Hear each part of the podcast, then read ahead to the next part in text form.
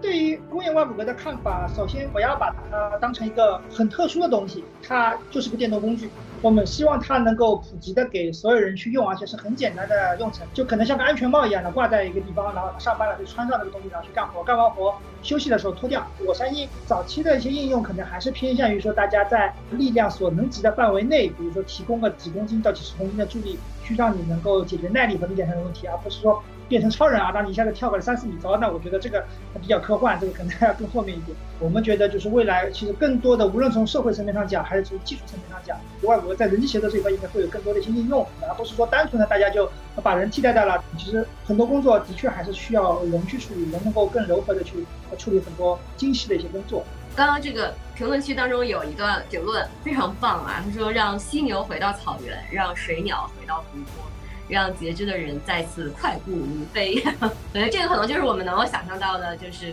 机器真正全面的融入了人类社会之后，我们能够想象到的那个特别美好的那个画面。带你认识一百个有潜力的科技创业者。Hello，大家好，欢迎收听本期的 Founder 一百栏目，我是爱跟创业者聊天的帕克。是不是你曾经也有这样的想法，希望变成像钢铁侠那样？实现装甲与人合体的超级英雄呢？那你可能就先要了解一下外骨骼机器人了。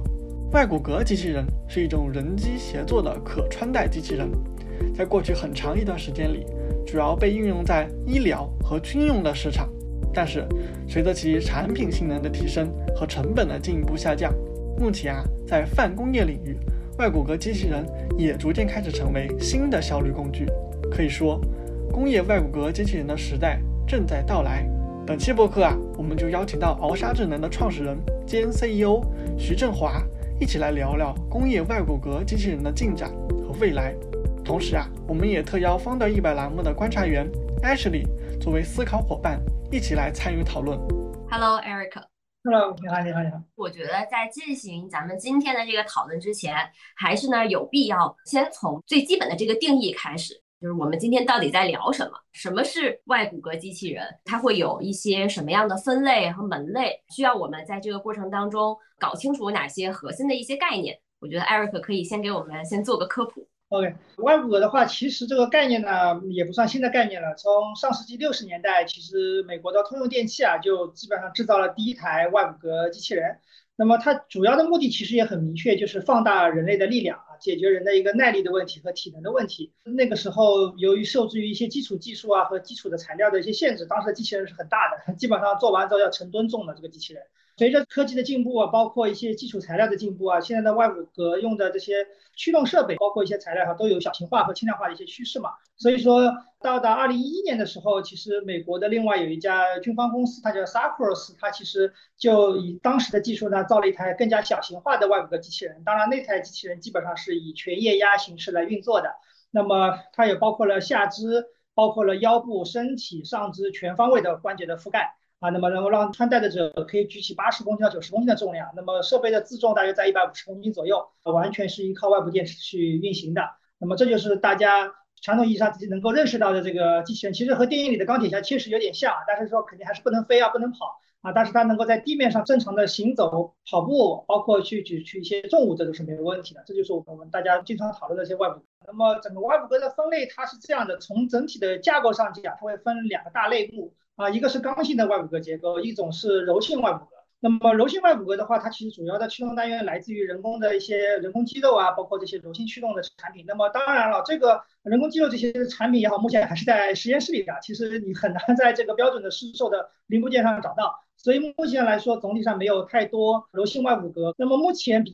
较商业化多的就是刚性的外骨骼。那么在刚性外骨骼里面呢，可能要做很多的一些区分，比如它的驱动源，我们叫它的动力源来自于什么？第一种就是电液伺服，那么它本质上是一种液压的外骨骼，但是它做了电液伺服以后，可以做到很高的一个能量密度和一个很大的一个力矩输出。那么这个无疑是一种非常优秀的动力单元，但是它的成本和价格是非常贵的。那么大家可能平时熟知的波士顿动力啊，这个可以翻跟斗的机器人，它里面其实用的就是电液伺服的单元。啊，那么这些单元其实早期都来自于战斗机上的一些部件啊，进行民用化以后的情况。那么当然这个比较贵啊，就是说这是一种。那么还有一种就是伺服气动，但是总体来说，因为伺服气动方案它的管路的安排，包括气体本身的可压缩性，对它的伺服其实提出了非常大的挑战，包括它的气源的来源、气体的保存，其实都是一些难题。所以说伺服气动的。外骨骼相对比较少一点，接下来就第三种，就是说大家非常常用的电伺服助力外骨骼，其实就是伺服电机驱动的外骨骼。那么这类外骨骼的话，由于它低廉的成本啊，包括很好的一些设计方法啊，包括整个的控制理论，相对于液压来说也更加的成熟，所以说目前用的是比较多的。当然它有它的缺点，就是它的功率密度不太高。所以说在外骨骼实际用的时候，就要来看我们的应用场合。如果我们是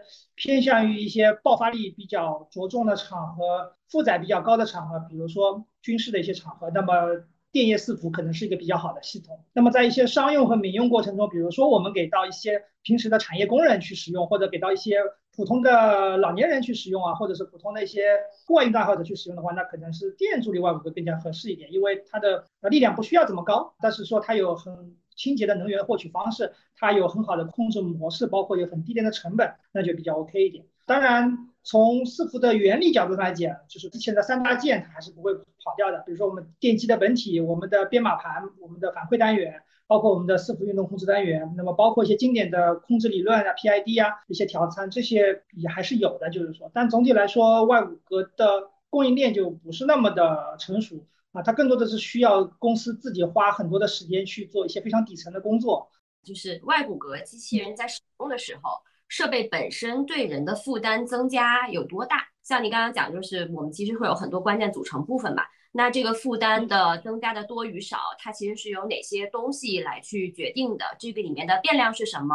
然后技术的难点又是什么？常规的话，如果在工业上泛工业领域用的比较多的，就是说上肢、腰部和下肢。但这个里面再细分，其实更多的应用来自于腰部和下肢的外骨骼，因为搬运这个主题是全世界人类的一个主题。在这个里面的话，我们比较多的一些应用点基本上是腰部类的外骨骼比较多。这个可以去看一下国外的同类的产品，其实也是最多在腰部的，因为它更加的小巧、简单易用。产品上面上来讲的话，就会要研究一下它的分布。那么它一般会有一个机器人的本体壳去构成的一个主壳，主壳是背在人身上的。主壳内部呢，它会有电池。那么电池每家做法不太一样，有些是完全内置的。啊，有些可能是放在外面可更换的，但一般现在目前的比较流行的方法还是更换，因为他们的工作时长比较的长，所以经常是需要充放电。那么电池这一块是一个大的一个重量这一头，然后在主壳里面，主机身旁边它会有电机和它的减速系统，那么这两个也是主要的重量的来源。那么另外一块就是绑缚在人腿上的一些附件、机构、软包，包括一些碳纤维结构件。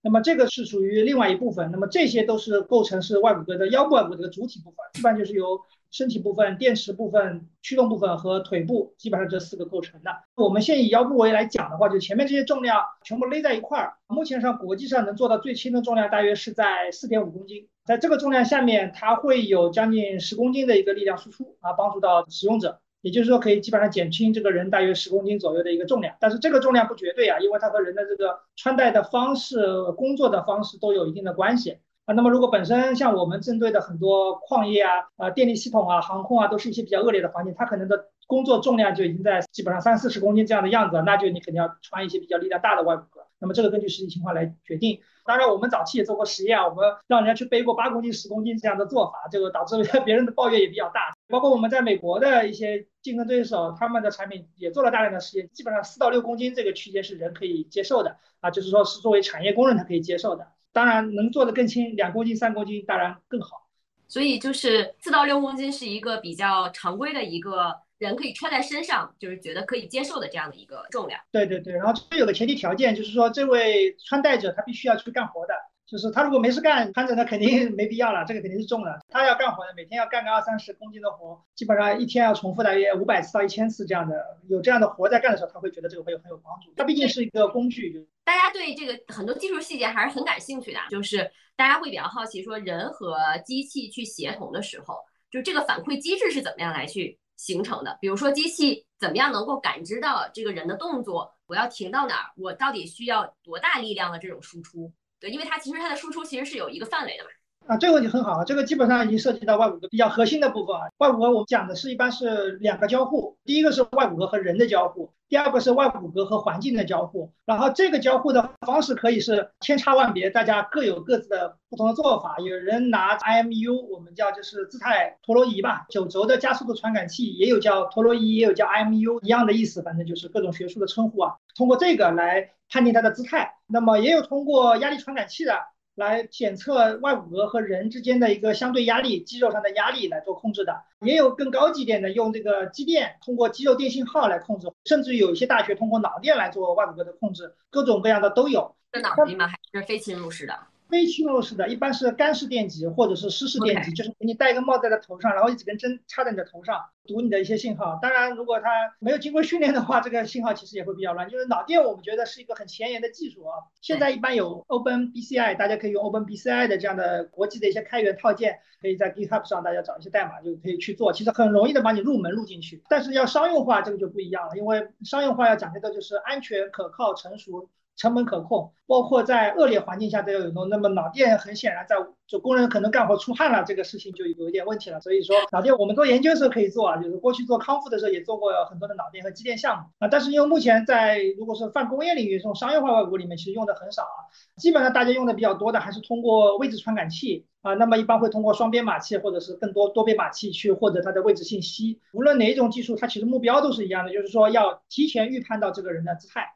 啊，因为这点是目前对于控制来说是很容易做到的。这个就像大家如果玩过大学的控制教学，这个倒立摆，这个就可以看到，你人去倒立一根杆子的话，其实你不太能控制住，但是机器人是很容易控制住这个倒立摆的，尤其单击嘛。那就是说明机器人的这个反应响应速度，包括传感器的传感精度是远远高于人的这个反应情况的。所以说这一点作为提前预判是没问题的。但是要判断准确是挺难的，因为穿的外骨骼的人，尤其是这种工业领域，他跟患者还不太一样啊。就康复类的患者，他相对来说不会乱动啊，就是动的比较慢一点。那我们做的工业呢，很多是正常人，这个正常人就活蹦乱跳的，特别是一些产业工人，他其实身强力壮，对吧？然后他也去干一些重活，这种乱七八糟的动作比较多，这人可能扭来扭去啊，各种情况都有。那么我们就需要去做很多的预判，来知道他是在弯腰，还是在走路，或者是在上下楼梯，或者是蹲着不动，或者是动了一半可能弯了腰以后起身了，可能又要去弯腰，可能他发现一些情况之类的，这个要做相当多的预判的。无一例外，目前我们都是通过位置传感器去做这些东西。然后下肢类的外骨骼就会复杂一点，就不像腰部类的单独的靠位置传感器就可以获得信息，当然是要在足底再去安排更多的足底压力传感器，知道你人走路时候的一个重心分布情况，从足跟到足弓到足尖的一个压力变化情况，然后再通过 IK。逆向运动学去倒算它上面的一些力学参数，所以说下肢类的这种外骨骼会更加复杂一点，一般用的场合也会偏重载多一点。外骨骼要分一下它的力量级别，就是说我因为前面也提到过美国的一些军方的一些产品，他们可能有八九十公斤的一些负载的，那么那种外骨骼我们可能更偏绝对力量多一点，就是它。不太仰赖于人的力量了，它基本上是靠机器本身的力量去做了。那么那种应用其实是比较少的，目前来说，因为它比较贵，其实也不安全。大部分呢，目前可商用的数量，尤其在国外销量达到这种上千台、上万台的基板外骨骼呢，基本上都是做的是一种相对力量型外骨骼，也就是说它是借用你人的一部分力量，就你人不是说我一点力气都不出啊，不至于的，就是你还是要出一点力量。这个力量是干嘛用的？是引导外骨骼用的。并且承担一部分的负重，只有在这个情况是人家的外骨骼一起的力量输出，最后来把重物抬起来，那么达到的目的帮你人去节省力量、节省疲劳感。那么应用场合的话，其实大部分的时候都会去规定是在五十公斤以下。为什么说不要去超过这个五十公斤以上的重量呢？是因为超过那个重量以后，它其实已经不单单是一个力量的问题，它可能是一个重心的问题了。就这个部件可能会非常的大。啊，大到就是说，即使外骨骼有这个力量抬起来，你人的重心也可能已经偏离出你能够掌握的重心的范围了。因为外骨骼毕竟来说，它不是一个全四幅结构的单元啊。所谓这个全四幅结构，打个比方，以波士顿动力的机器人为例的话，它一个腿上基本上是六个自由度。啊，两个腿就是十二个自由，当然有可能它还有辅助的自由度，达到十四个自由度。那么它对于每一个的啊运动关节，每一个转动副，其实都是去做了这个四幅电机的控制，是可控的，所以它的姿态是完全可控的。那么万骨骼为了节省重量、节省成本，它只在你必要的一些工作方向上面去做助力的，比如说我们大腿的屈曲和伸展，在这个方向上它是做助力的，但是在大腿的这个外展和内收这个关节上，它是不去做助力的。啊，因为没有那样的动作，就是那样的发力动作比较少。啊，所以就导致它是一个不完全的骨骼系统。那么这个时候，如果你的重心偏移太大的话，超出你自己可控范围能力的话，啊，你比较容易摔倒。所以这是它应用中要注意的一个点，但不会去推荐去搬太重的东西，或者是重心太过于偏外部的东西。而且另外一方面，考虑到外骨骼的软件的特点是只跟随你人，就是说它可能是跟随你人的动作去做力量放大，所以前提条件是啊，你人要给出正确的指令和正确的运动方向。它才会去放大，也就是说，我说的直白一点，如果你给出一个错误的方向，它可能也是朝着错误方向做的。也就是你硬要说我要摔倒，那外骨骼说好，我帮助你摔倒，他就帮你摔得结结实实摔下去啊，这是肯定会发生的啊。所以这就是这种设备的一种特点，它是基于人的。那么使用技巧上来说，应该来说，一个好的外骨骼其实就是不太需要穿戴着有什么使用技巧，就是你就按照正常的该干嘛干嘛就行了。外骨骼能够很好的去跟随你啊。如果是需要有什么特殊技巧，那说明外骨骼的软件算法写的有点问题。一般我们就是。给到我们的使用者，给他穿上去二十秒到三十秒，然后呢教他怎么去用，然后五分钟十分钟他习惯一下就好了。毕竟因为背了一个东西嘛，啊，接下来就可以去用了啊，不会去做特别的一些指导。感觉就是这件事情对于你们整个团队的能力的要求看上去非常高，就是这个写软件的人不能只懂软件，他是要知道这个软件其实是要。死死的要写在硬件里面的，然后与此同时，可能还要理解，比如说人机工程啊，这个人的更直观的、更自然的反应是什么样的，然后力是什么样的，肌肉的组成和这个力的调度是什么样子的，是不是？对，是比较复杂，它是比较跨学科的，而且因为我们团队过去的话，包括我自己都是我们做过那个康复的嘛，所以说我们对人体的结构啊、肌肉啊是相对了解一点啊，所以这个其实在做我们目前的一些产品上会帮到我们。哎，我能不能冒昧的问一下，就是像现在你们的这个团队里面，大家的背景都有哪些跨学科领域的一些背景，是能够帮助你们来去做这件事情？我们的人员组成基本上清一色的就是直接的工程师，就是非常非常工程的工程师，因为大家每个人分工会不太一样，就是有人会注重一些结构的设计，有人做。啊，人机工程那一块，还有一些做软件，然后软件这块比较麻烦，软件又和硬件还有关系，所以我们会有工程师要直接去现场，我们就有工程师直接去地底下个两三百米去待了一会儿啊，去看看那边工人是怎么工作的，包括去一些建筑工地的现场，其实他们都会去，来让他们很好的了解一线的一些工作情况。哇，这个工作的挑战和难度太大了。沿这个我也比较好奇啊，因为你们的很多工业机器人的这个外骨骼，它的这个使用的场景，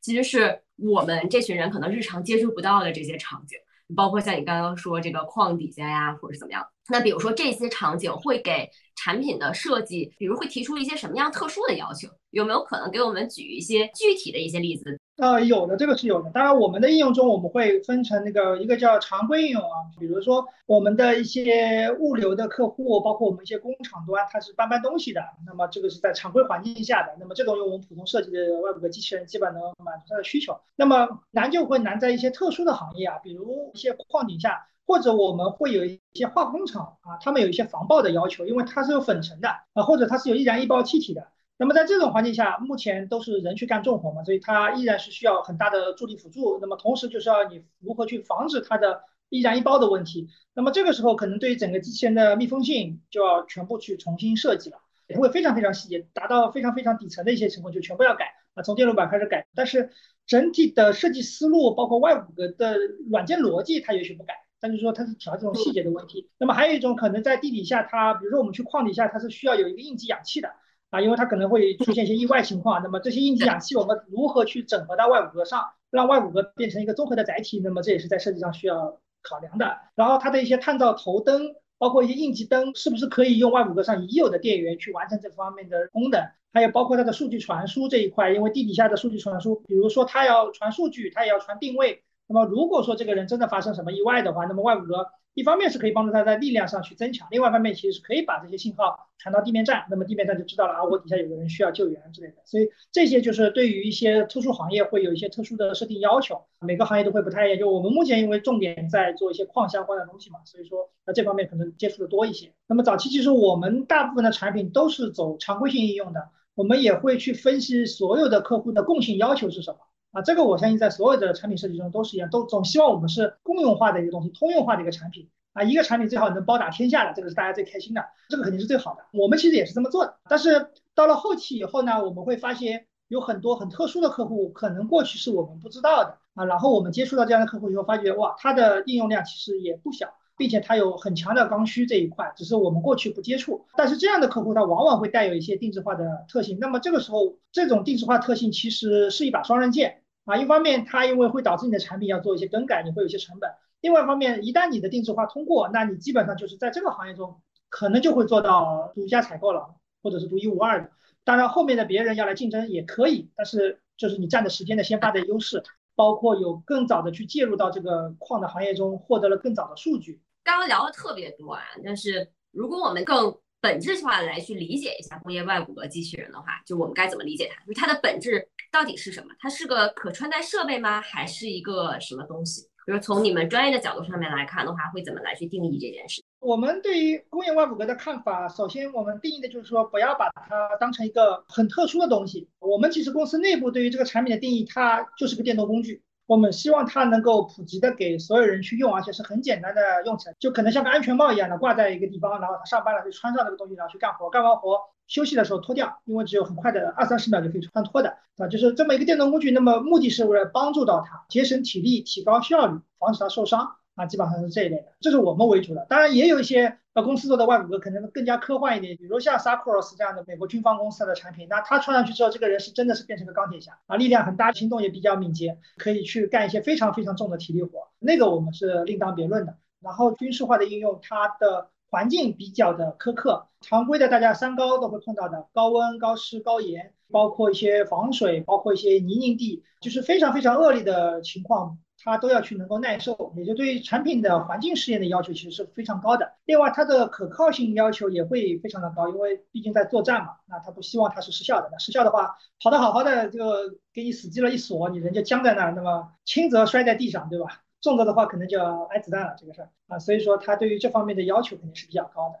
那么还有就是说，它的动作比较的复杂。啊，这个和商用的民用化也好，工业类的也好，有巨大的区别。因为工厂里的话，它就是搬东西嘛，说白了就是搬东西，走走路，最多是搬了一半，我不愿意搬了，我一下子蹲下来啊，最多也就是这些动作。但是军用的话，他们会涉及到很多一线的技战术动作，比如些二十五公斤的轻装机动啊，四十公斤的重装机动之类的。那么他需要背着东西去走很长的路，然后可能就不是好好在走路，也没有什么楼梯可以走，可能就是跨越两块石头之间跳跃啊。或者是从一个很狭窄的一个通道去通行，可能是横过来走的这个人，他的步态可能也不一样，对吧？然后他可能有一些匍匐前进的要求，或者是一些滑坡人是需要就是滑下去的这些动作，这些都是一些很特殊动作，我们以前也看到过。那么这些特殊动作，它会导致你的姿态识别的软件特别的难写，其实就是目前我们也没有办法来完全。照顾到这一点，就是它的动作太多，而且很多动作之间会产生耦合，你就说你很难去判断这是一个爬坡的动作，还是在一个大石头上行走的一个很大步幅的一个动作，它其实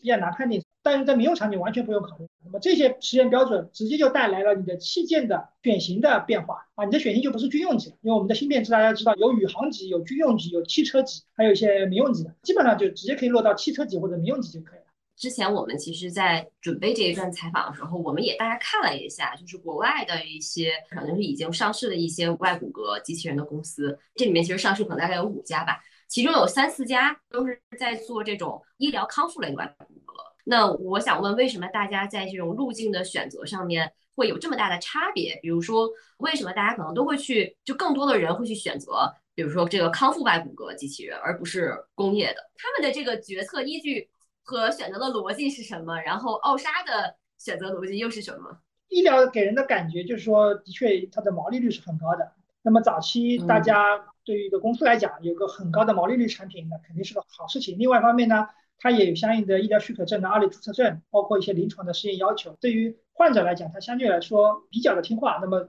给他去用这些康复类的外骨骼去做一些康复的训练，包括一些步态曲线的规划，相对来说好弄一些。啊，就是说可能早期会容易去完成这一这些目标，而且从福祉上来讲，的确也造福人类嘛，因为那些患者是更需要被帮助的，他们是更需要去进行康复训练的，所以说这个肯定是个好事情，我们觉得。啊，那么奥沙这一块来做这件事情呢，一方面我觉得说的直接一点，就是康复的赛道比较拥挤啊，就是大家做的人比较多。另一方面呢，其实我们在做这件事情之前，我们也调研了市场，我们会发现工业这一块其实之前可能大家不太关注，因为觉得都是正常人嘛，好像也不需要什么东西啊，但其实他们正常人这一块有很多大量的一些需求啊，然后呢，我们就调研了一下产业，我发觉人数还真的挺多的。这一块像中国的整个的物流从业人员数将近五千万啊，都是很一线的这些工作人员。然后像矿业、煤矿类的从业人员将近五百八十万。然后我们还具备一些像机场这样的客户啊，他们的搬运工其实数量也很恐怖的，基本上直线的搬运工就在两千多名啊，像大兴机场或者是浦东国际机场这样规模的机场。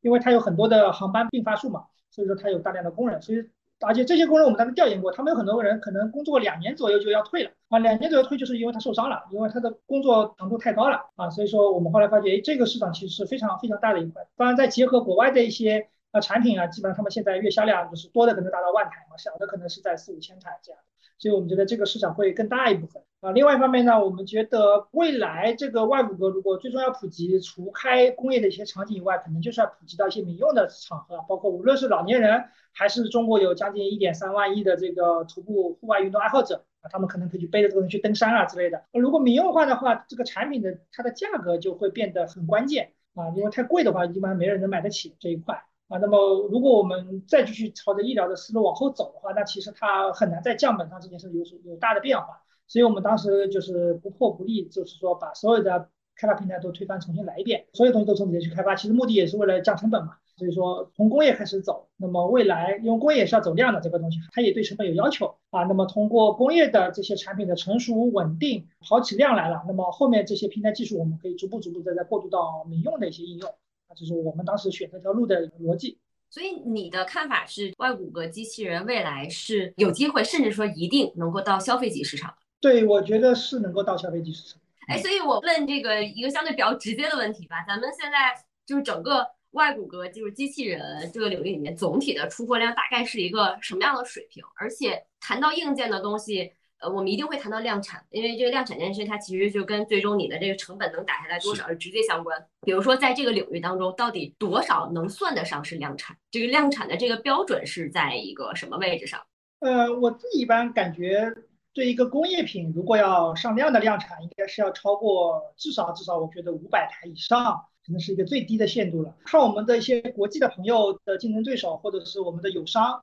像日本的 Innoface，基本上每一年的销量在一万台左右，然后多的时候可能会达到一万两千台，它基本上有两千台左右这个递增。然后像日本的 Autom 这样的公司，它的出货量一般一年在三千台左右，当然小的时候可能在两千台。然后美国的 Sutex 这样的公司上市基本上在四千台到五千台之间，然后还有其他的一些 Skylex 啊，其他的就产品包括。德国的 German Bionic 啊，他们都有多多少少出货量，少的的确大约五百一千这样，多的可能有四五千。这个产能就是说，在美国、欧洲这块，包括亚洲、日本这块还是比较多的。理解。那在这个里面，就是工业外骨骼，它大概会站在一个，就是占比是有多少？工业？哦我前面讲的这个就是都是工业热，对医疗类的外骨骼，我就不在这个数字里面。我们再往下细聊一点点，就是我相信其实奥沙也在希望有越来越多的，不管是你的客户也好，你的合作伙伴也好，帮你去拓展越来越多的可用的这个场景。然后包括其实在这个场景当中，我们可能也会去兼顾一下，就是通用性和定制化。那么如果让你来去抽象出来一些适于工业外骨骼机器人发挥作用的场景的话，你觉得它有哪些条件其实是共通的？我们来看这个东西的话，我们其实希望第一，它的呃工序不是那么的确定的，就很多是柔性化的一些工序，就是因为它标准化之后，你基本上全部的可以按照这个机器人程序去做就可以了。那么我们很多的工序它是一些不确定的，它经常会变的这些工序。那么还有就是说跟它的工作环境有关系，它的工作环境就是前面说了啊，它不是在这个确定的一个非常良好的工作环境中去，一般是在室外，工作环境比较恶劣，可能。